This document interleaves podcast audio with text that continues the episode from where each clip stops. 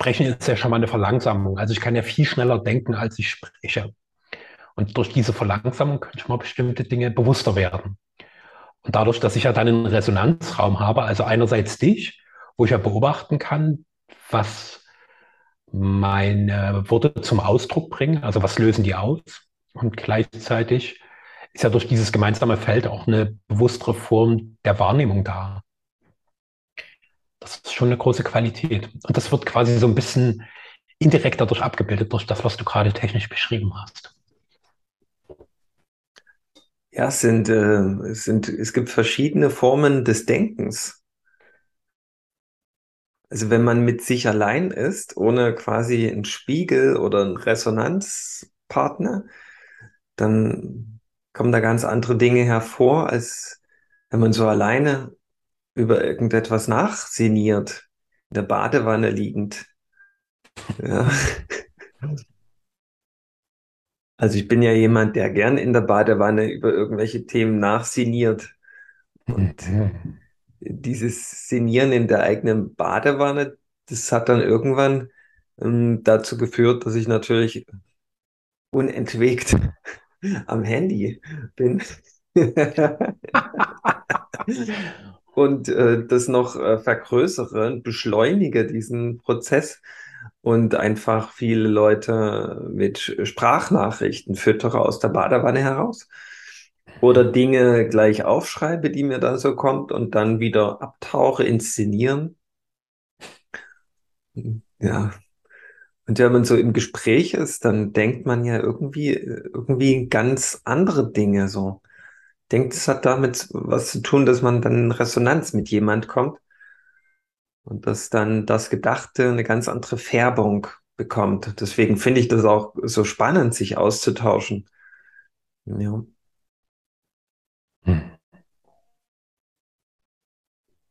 Also meine Beobachtung ist auch so, dass im Dialog sich auch so diese mentalen Felder miteinander mischen.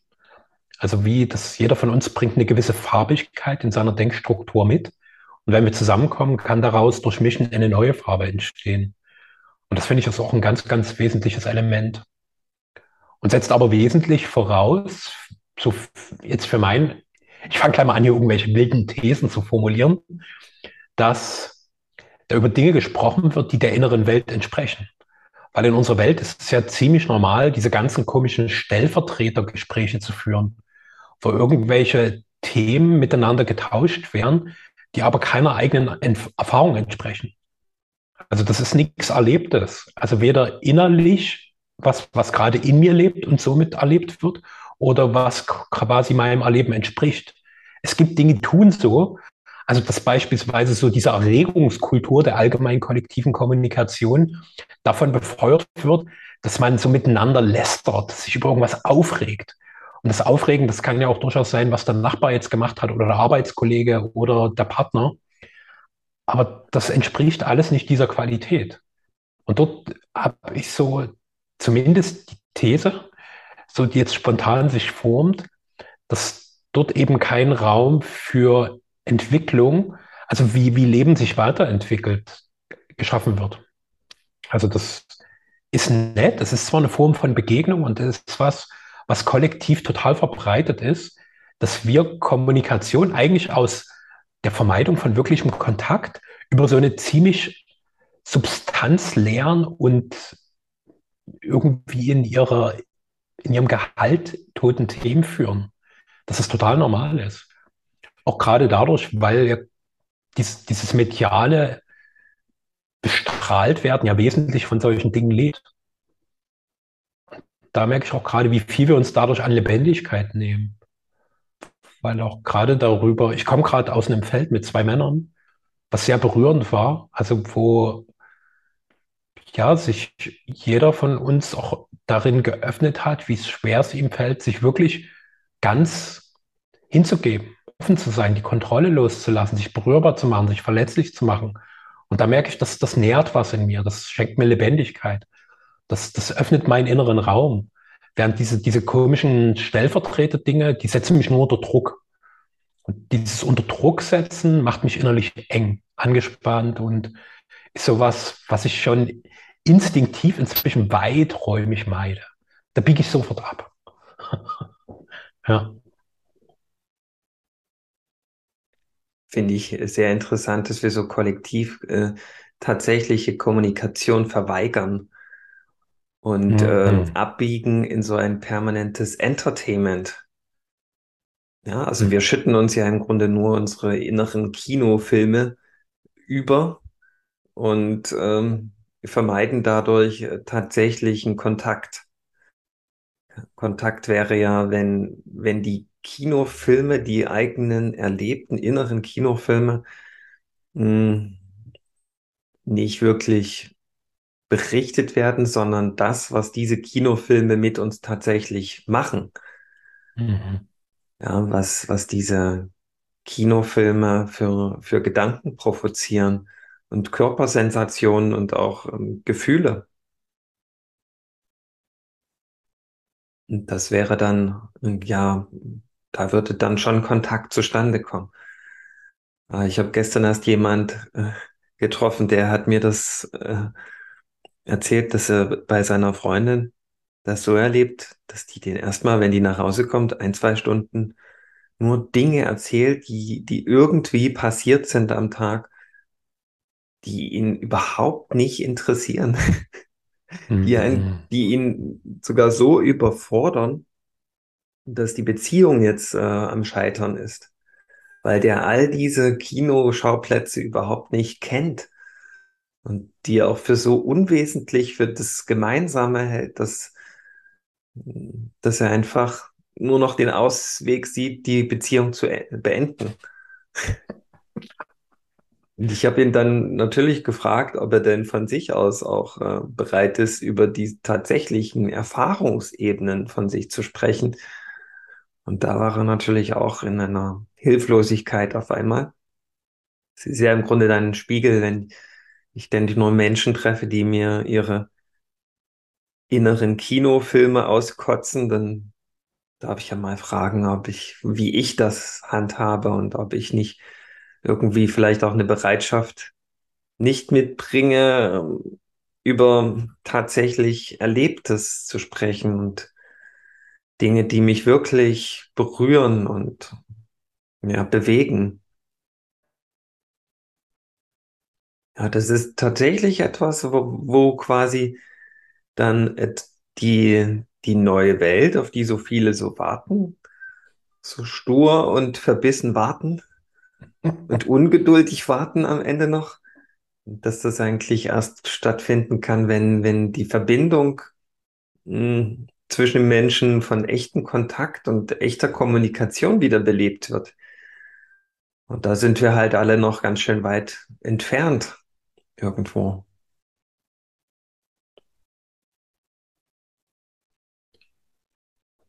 An die Erfahrung, die du von dem Menschen, den du gestern getroffen hast, beschrieben hast, da kann ich direkt andocken. Da wurde bei mir wieder lebendig. Ich hatte auch eine Beziehung, wo genau das so war, dass wenn meine damalige Freundin abends nach Hause kam, die mich erstmal so mit ihren ganzen Tageserfahrungen zugesprudelt hat.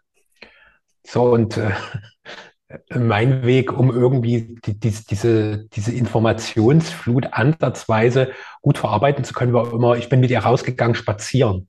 Da war schon mal mehr Raum, dass ich quasi nicht in so einer engen Wohnung war, wo sich das immer mehr verdichtet hat und diese Energie für mich immer überfordernder war. So, und ich mir auch irgendwann gestattet habe, ihr zu sagen, hey, es gibt einen Punkt, da wird es mit viel.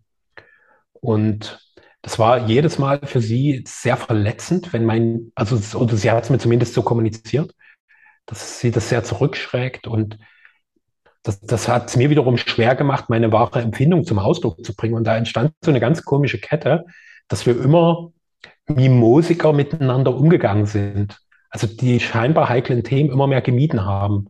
Und ich halt echt Angst davor hatte, dass, dass wenn ich meine Überforderung zeige, mein Überflutetsein, mein ich, das ist mir gerade echt zu viel, dass, dass bei ihr so eine Verletztheit eintritt und dann zwischen uns eine ganze Weile eine komische Stimmung ist. Also habe ich es dann meistens über mich ergehen lassen, anstatt zu meiner Wahrheit zu stehen. Und insbesondere dies, diese Bereitschaft mitzubringen, auch diese Spannung der Disharmonie einfach mal zu spüren, damit zu sein. Und das war, wenn ich so zurückblicke, auch so, so das, was diese Beziehung letztlich ihre Lebendigkeit genommen hat.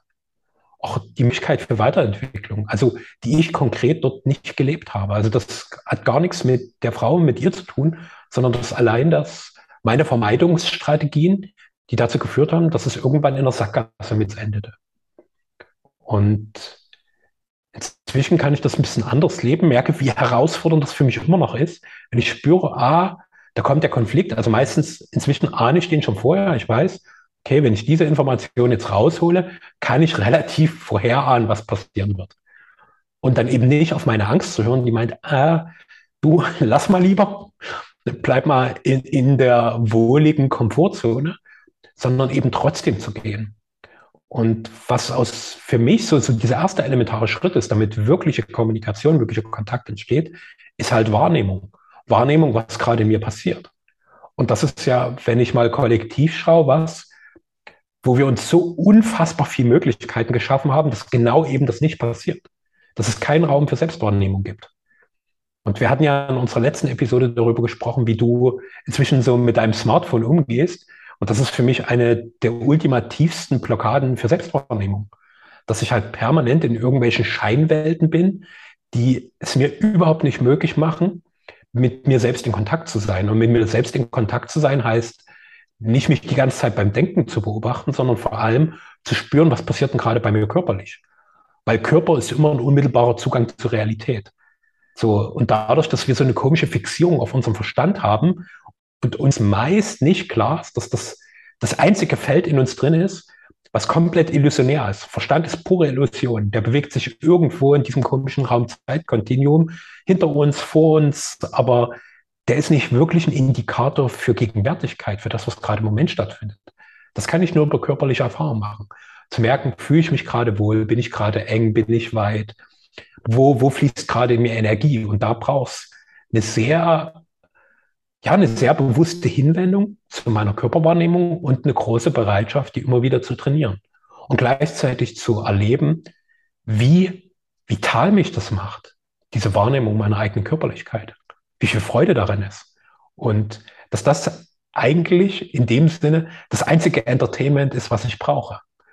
So, dass dort ja, ich vom Leben selbst entertained werde und merke, aha, ich bin Entertainer und Entertainer zugleich. Und dass es ein großer Genuss darin ist, mit dieser ursprünglichen Vitalität des eigenen Seins in Kontakt zu kommen. Hm. Möchtest du mir damit vorsichtig unterstellen, dass ich äh, meine Körperlichkeit nicht genießen kann? Interessant, nee. Aber spannend, du, du kommst auf einen sehr interessanten Punkt, Michael, der, der hat was anderes. Der hat was, wie wir uns subtil in Gesprächen manipulieren.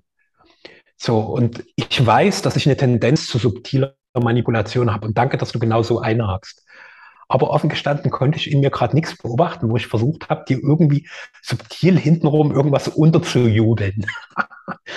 Na, du hast doch gesagt, du mit deinem komischen Smartphone und was du da den ganzen Tag veranstaltest darauf, das hält dich davon ab, deine Körperlichkeit, den einzig wahren Erlebnisraum hm, zu bespielen und äh, zu genießen. Ah, spannend, spannend. Also war, war null auf dich gerichtet, aber interessant, dass du da einen Bezug zu dir hergestellt hast. Das war für mich eher so als eine, ich stelle das jetzt mal so als, ah, okay, der Absolutismus dahinter, der war wahrscheinlich das was diesen Irritationsmoment ausgelöst hat. Interessant. Weil bei mir also, ist das ja das Schreiben am, am Handy ja. und das in Fluss bringen und im Fluss halten von meinen Gedankenwelten ein ganz körperlicher, körperlicher Akt. Ja, das ja. ist was ganz Physisches ja. für mich, wo ich das durch die Physis nach außen begleite, was da durch mich empfangen wurde. Das ist ganz mhm. wichtig für mich, dass ich über diesen körperlichen Weg das transformiere in, in Sichtbarkeit, ja, was ich da mhm. empfange, intuitiv. wenn ich das mhm. nicht mache, dann, dann habe ich keinen, keinen genussvollen körperlichen Zustand. Ja, das ist ja auch nicht so, dass ich den ganzen Tag diesen Vorgang ausübe. Aber wenn es mir zwischen Tür und Angel kommt, dann darf das sofort in, in Schrift, ja, bei mir. Und das ist ganz wichtig für, als Routine für mich so.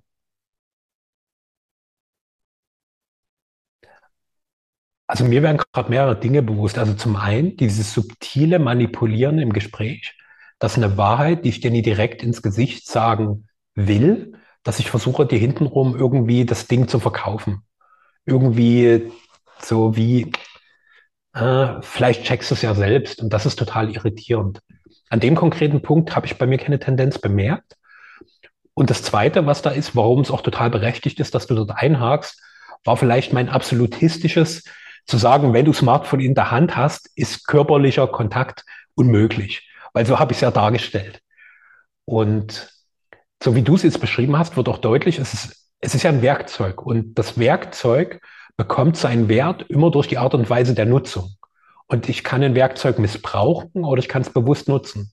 Und ich kenne ja diese Erfahrung, die du beschreibst, auch sehr gut. Also ich bin ja auch jemand, der viel Gedanken hat, die er ähnlich quasi erfasst wie du, also auch durch Diktate und durch Überarbeiten. Und das finde ich gerade extrem wertvoll, wo wir da hinkommen. Weil mir diese Tendenz, ich versuche dich hintenrum subtil zu manipulieren in Gesprächen, die wird mir immer bewusster. Und da zeigt sich auch, dass ich mich mit bestimmten Punkten, die innerlich für mich schmerzhaft sind, nicht konfrontieren will und die durch diese Manipulation umgehe. Und gerade in den letzten Tagen bist du jetzt mittlerweile der vierte Mensch, der mir so eine Irritation rückmeldet. Also das ist jetzt ganz verdichtet gerade. So, danke. Deswegen danke. Und für mich ist auch gerade schön innerlich, dass ich dir da offen und weit begegnen kann, mich nicht ertappt und schuldig fühle und deswegen Widerstand aufbaue.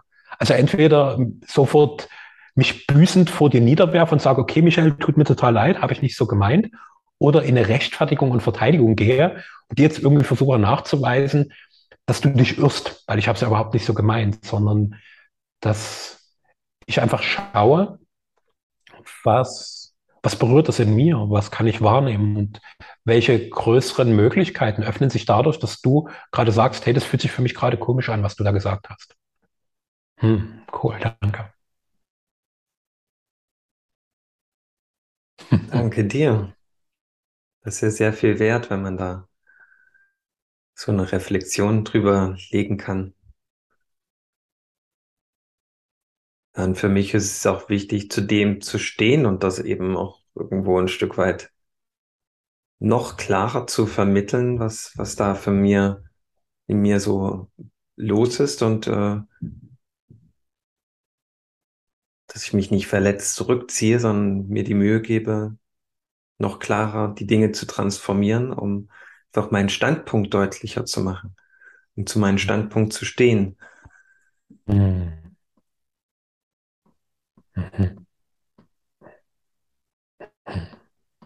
Ja, der, der, der übliche Reflex wäre, sich enttäuscht und beleidigt zurückzuziehen und den anderen und sich selbst damit fallen zu lassen, das, die ganze Verbindung fallen zu lassen. Da wäre man ja wieder in dem alten ja, Modus der Kommunikationsverweigerung gelandet. Ja, mir ist noch was anderes aufgefallen, das möchte ich auch gern benennen. Mhm. Ich kenne das nämlich auch von mir, dass ich mir die Kinofilme der anderen entgegen meiner eigenen Stimmigkeit reinziehe und am Ende wie ein Frack aus einer Begegnung herausgehe und ich auch dann nicht weiß so richtig, wie ich damit umgehen kann. Und ich weiß natürlich, wenn ich sage, du, an der Stelle reicht's mir jetzt, dass das dann im Grunde erst das Fass äh, zum Platzen bringt. Und mir ist da eine Idee gekommen. Was, wenn man an den Stellen fragt, du, das, was du mir erzählt, erzählst hier, was, was macht das denn eigentlich mit dir?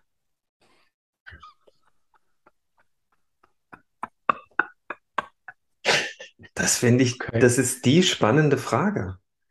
Das, äh, das nimmt äh, absolut die Energie aus diesem Erzählstrom raus, der ja so ins Nichts führt, ja. Es kommt mir so vor, als wenn manche Menschen innerlich einen Bewertungs- und Betrachtungsdenkprozess am Laufen haben, wo sie nur auf das Leben warten, wenn sie diesen Strom dann entfesselnd jemand anderen überschütten können. Und in der Zeit, bis das stattfindet, dieses Erzählen von, von diesem Kinofilm, leben sie gar nicht so richtig.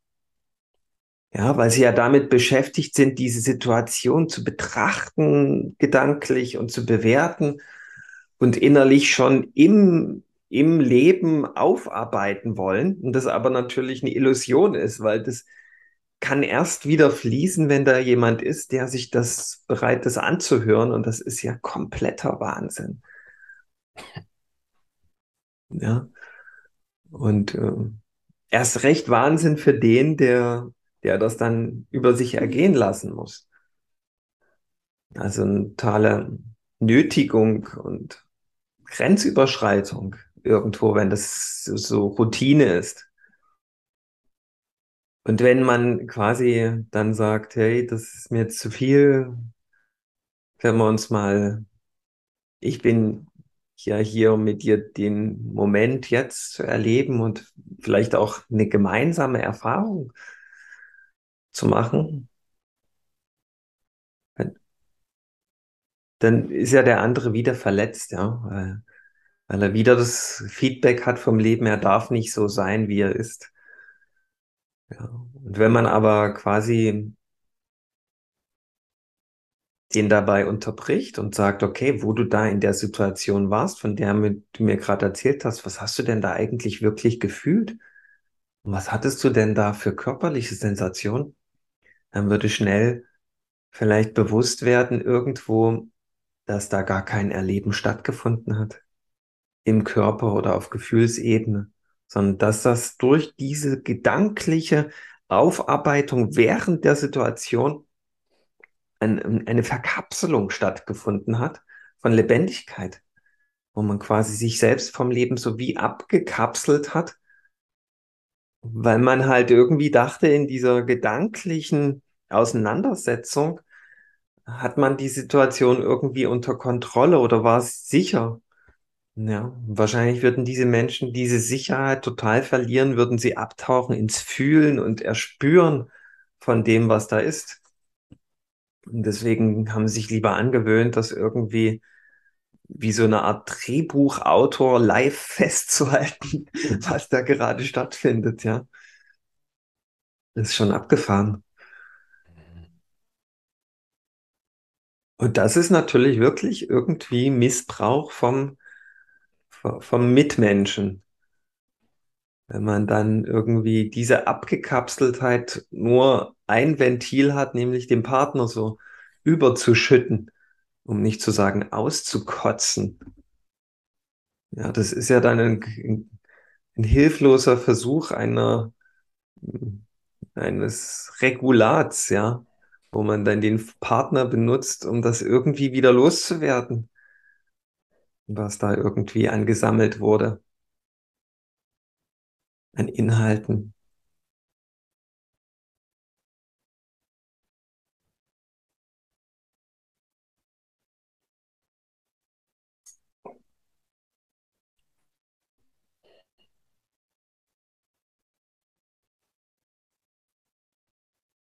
Ich habe gerade so ein ganz großes Amüsement in mir, weil ich das gerade sehr deutlich sehe, wie das Leben auch ja, auf ein Gleis kommen kann, wo es vollkommen abgeschnitten ist von Natürlichkeit. Mhm.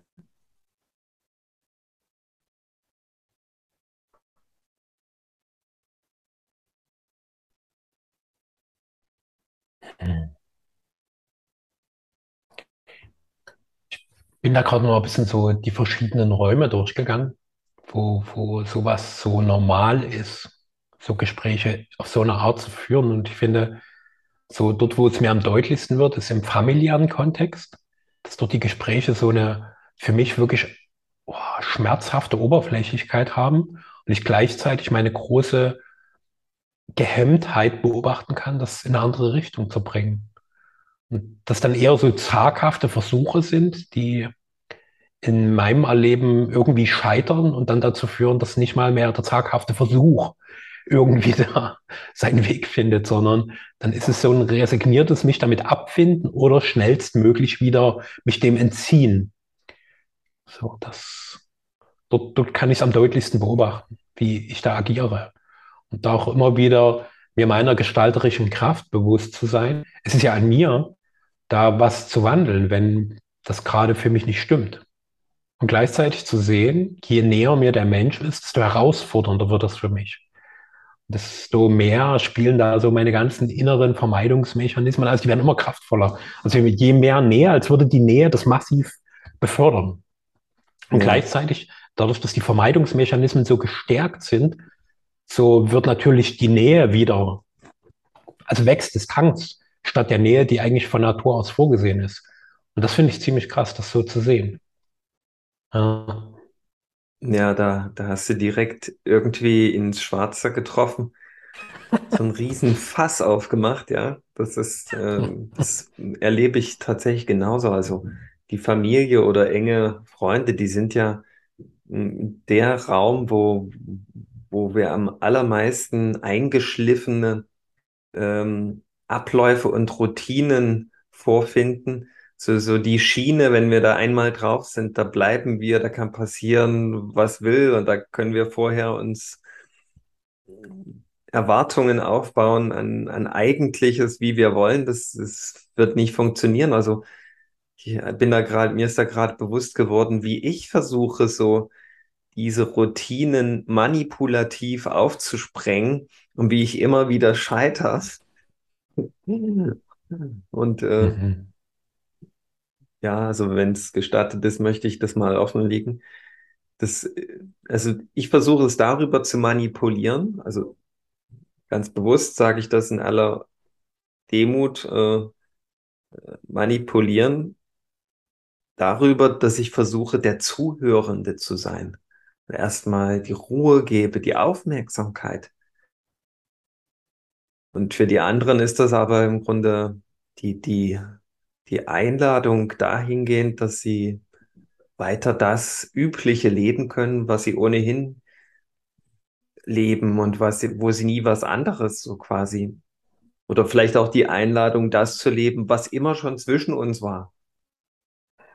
Ja, und dann ist das so eine höchst unbefriedigende Veranstaltung für, für alle Seiten. Also ich darf das gerade auch mal hinterfragen, ob das für, für mich so der Weg ist, wie es wirklich zu echten Kontakt kommen kann in diesen Feldern. Ja, vielleicht auch die Idee mal ins Spiel bringen, hey, was, was, da komme ich gerade nicht vorwärts mit der Idee, was macht es mit dir? Mhm. Ja. Das ist ja dann auch schon wieder ein Stück weit Manipulation, ja. Ja, sich so äh, vielleicht wirklich so frei zu machen von diesen, diesen Erwartungsdruck, in echten Kontakt miteinander zu kommen. Ja, aber beim letzten Mal bin ich auch bei dem Versuch gescheitert, da irgendwie Lebendigkeit in die Beziehung zu bringen, indem ich äh, ja da erwartungsfrei war. Das ist, sind alles so Dinge, die, die, die kann man sich nicht wirklich vornehmen oder erwarten, weil ich denke, wir haben alle so eine ganz tiefe Sehnsucht als neue Wesen, die wir auf diese Welt gekommen sind, dass wir in unserer Ursprungsfamilie sowas wie Nähe, Kontakt und Sorgen und Sicherheit finden. Und all diese natürlich gegebenen ähm, Dinge und Lebensvoraussetzungen wurden uns halt irgendwie vorenthalten. Und da ist so ein ganz tiefer Schmerz daraus erwachsen und mit denen sind wir dann immer und immer wieder konfrontiert, sobald wir auf diese Menschen treffen. Und so lieb wir diese haben, der Schmerz ist einfach dann da und wird entfacht.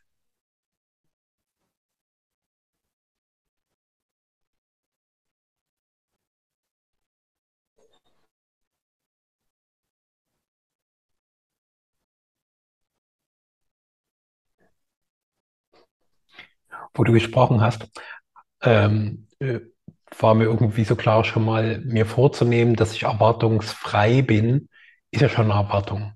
Voll. So, da erwarte ich ja, dass ich nichts erwarte. Funktioniert natürlich auch nicht. Mhm. Und also wo, wo, wo ich für mich so die große Herausforderung gleichzeitig auch einen möglichen Weg sehe, ist halt in meinem Bedürfnis zu bleiben. Also damit in Verbindung zu bleiben und dafür einzustehen. Weil es gibt für mich also kaum irgendeinen anderen Bereich als meine Familie, wo ich so schnell in meinen Bedürfnissen wieder einknicke. Also wo ich das so schnell zurücknehme. Ich kriege es vielleicht noch hin zu sagen, hey, das und das wünsche ich mir. Und wenn es da in einem bestimmten, relativ überschaubaren Zeitraum keine Änderungen gibt, ziehe ich mich dann quasi gescheitert zurück. Gescheitert, frustriert, verbittert. Und äh, dann gibt es beim nächsten Mal vielleicht wieder einen Anlauf, aber ich bleibe nicht dabei. Ich bleibe nicht dabei zu sagen, ich wünsche mir das jetzt aber so.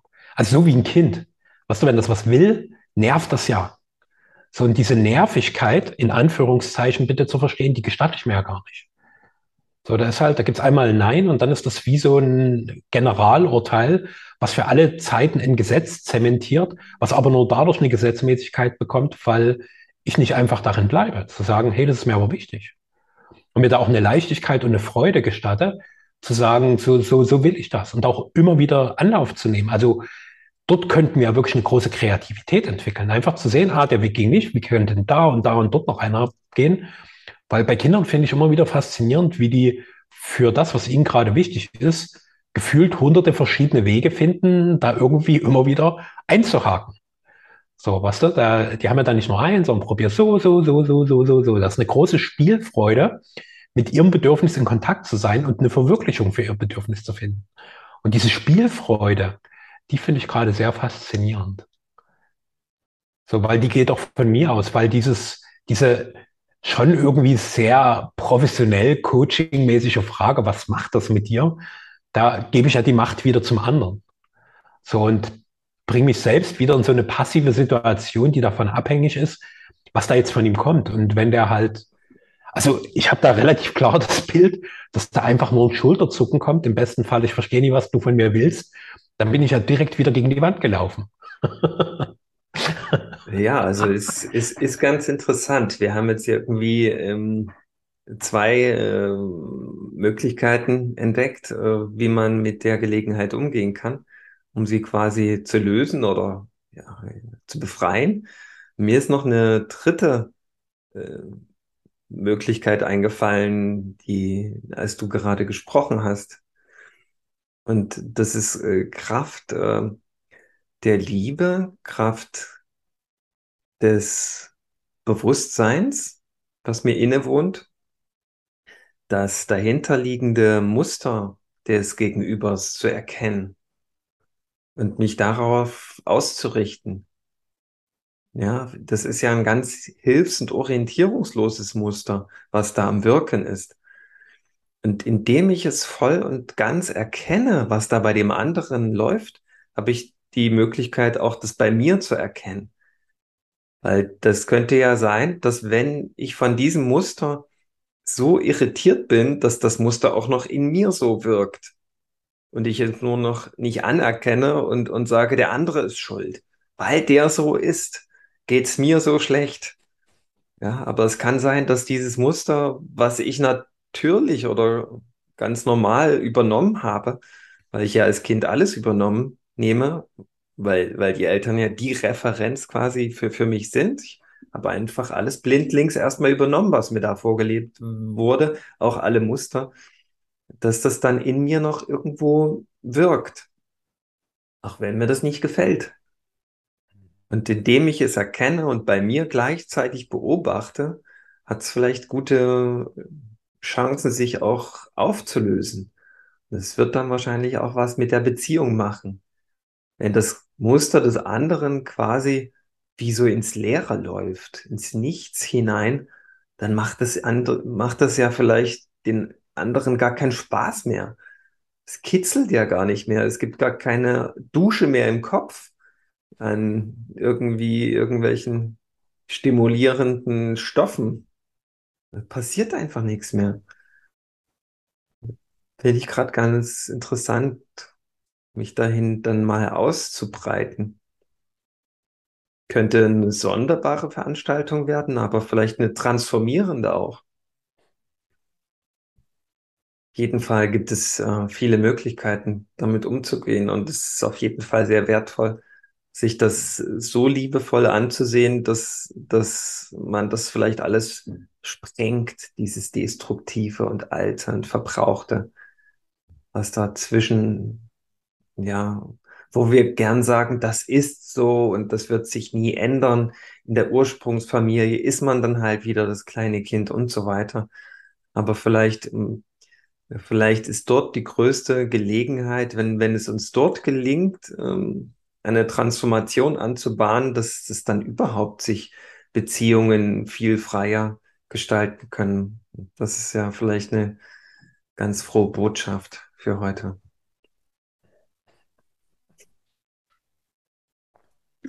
Mhm. Also bei mir kam so ein inneres Nicken, wo du das gesagt hast, dass dort ein ganz großes Feld für Transformation ist. Und auch so als inneres Bild war bei mir, wir begegnen uns ja dort hinter extremen Schutzmauern, also wie eingefroren alle miteinander. Und in diesem Permafrost des familiären Miteinanders, so dort gibt es nur so ein paar kleine Rinnsale, wo irgendwie so ein bisschen Austausch ist. Und dieses Bild, dass es wirklich auch da quasi wie tiefere ich nenne es mal bewusst Erschütterung oder Explosion braucht, um diese, diese Eiszeit zu beenden. Weil letztlich die Sehnsucht des Lebens ist ja genau Lebendigkeit. Die ist halt eine Offenheit vom Herzen. Und da kam mir gerade noch mal was im Sinn, was vorher in der Runde mit den beiden Männern so da war, dass plötzlich so deutlich war, diese Absurdität der eigenen Schutzmauern angesichts, dass sie oft nur davon schützen, dass das eigene Herz mal einen gewissen Druck, einen Schmerz spürt, dass ich das nicht fühlen will. Und gleichzeitig ist ja dieser Schmerz, dieser Druck im Herzen eine Möglichkeit, meiner eigenen Lebendigkeit wieder näher zu kommen. Und nur um das von vornherein zu vermeiden, kapsel ich mich total ab. Baue ich halt um mich herum eine extreme Permafrostanlage, die halt alles, was an Lebendigkeit, an Liebe irgendwie entstehen könnte, sofort erstarren lässt. Und das in dieser Klarheit zu sehen, ist schon einerseits erschütternd und andererseits so dieses, hä, Echt jetzt? Nee, nee. Das will ich anders. Ja. Hm. Cool. Cool, cool, cool. Danke fürs Lauschen. Danke fürs Forschen. Danke fürs Entdecken. Ja. Ja, danke. Ich habe nur noch ein Bild, was ich gerne noch mit auf den Weg geben möchte. Als du so jetzt gesprochen hast äh, vom, vom, vom Frost und vom Permafrost, da tauchte so ein Mammut im sibirischen Permafrostboden vor, vor meinem geistigen inneren Auge auf. Und wenn der Mammut wieder in uns äh, befreit wird und ja, dann dieses Urwesen beginnt wieder zu gehen und der Frühling hm, erwacht und alles schmilzt und wird weich und die Blumen kommen vor und die Bienen surren, dann ist das ein guter Aus, Ausblick ja, in die neue Welt hinein. Danke fürs Lauschen.